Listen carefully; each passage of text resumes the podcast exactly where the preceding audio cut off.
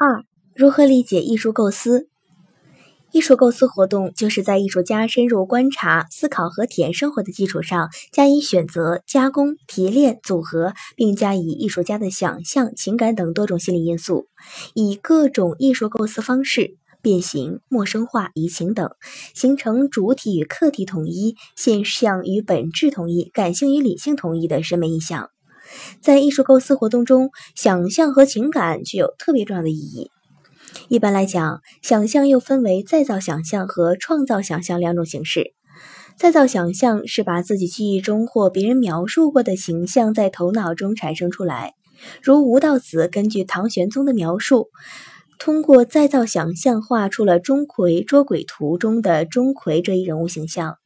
创造想象则不限于原有的感性想象，而是在大量经验的基础上创造出崭新的形象。吴承恩就是通过卓越的创造性想象，在《西游记》中创造了孙悟空、猪八戒等许多生动的艺术形象和精彩有趣的故事情节。虽然想象具有极大的自由性，但归根到底，想象并不是凭空产生的，它离不开艺术家原有的生活体验与生活积累。从根本上讲，客观现实是想象活动的源泉和内容。在艺术构思的心理结构中，情感是占据核心地位的一个因素。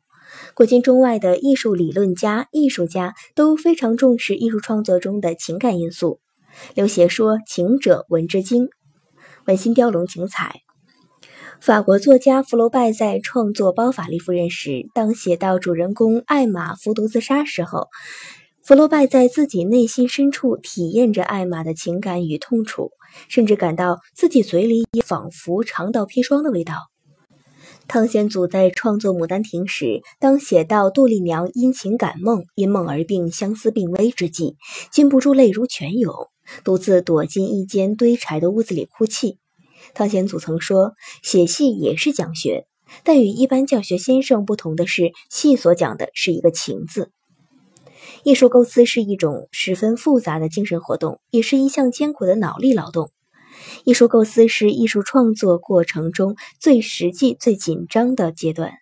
有的艺术构思完成于刹那之间，如诗、绘画、音乐中一些即兴之作；有的艺术构思则需要漫长的一生，如歌德的《浮士德》，从1770年到1831年，他耗费了长达六十年的时间才完成了这部巨作。